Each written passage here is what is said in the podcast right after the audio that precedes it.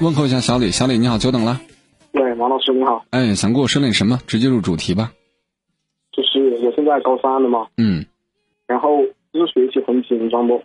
嗯然后我不知道，就是看一下那种，就是放松一下，看什么课外书啊，有时候玩玩玩游戏啊，这样好不好呢？呃，紧张，然后你想放松，看看课外书，玩玩游戏，问我好不好是吧？对。这个问题我没法回答你，就像你问我说，马老师，我吃盐好不好？你吃多了当然不好，吃少了当然也不行。你如果说学习了八个小时，你歇了半个小时，我还觉得歇的少了，你还得再歇一会儿。但倘若说你看书就看了半个小时，你玩游戏玩了两个小时，你觉得合适吗？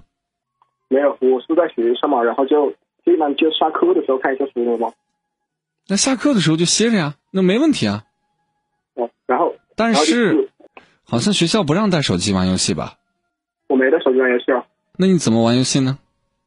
没没啊，就是学校有电脑嘛。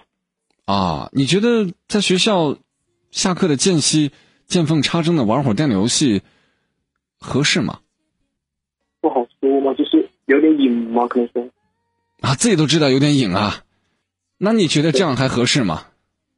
我再问一句，紧张我都理解，但是你还没有告诉你成绩现在怎么样？成绩现在一本、二本差不多吧，就是应该可以上一本，因为我们学校还算好学校嘛。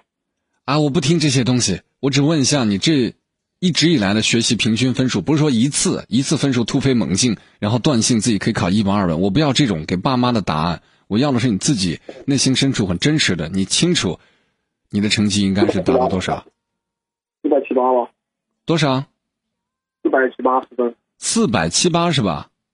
对，啊，就理工科呗，对，好像也不是特别理想吧？对，不是特别理想，就是很多很多那种科目怎么说呢？就是感觉以前学的还蛮好的，考试又考不出呢。小伙子，我问这个话不是为了让你难堪。四百七八呢，这数字我也没办法去衡量它的好坏，对吧？我只想说，小伙子，你非常清楚你能不能考上大学，你也非常清楚你的定位是什么。你现在可以不承认，你也可以继续说，哎，我很优秀，我就是放松玩一下。高考一结束，就等于海水退潮了，谁在裸泳，谁就显现出来了。你自己琢磨，好好看书去吧。再见，年轻人。飘雪纷飞。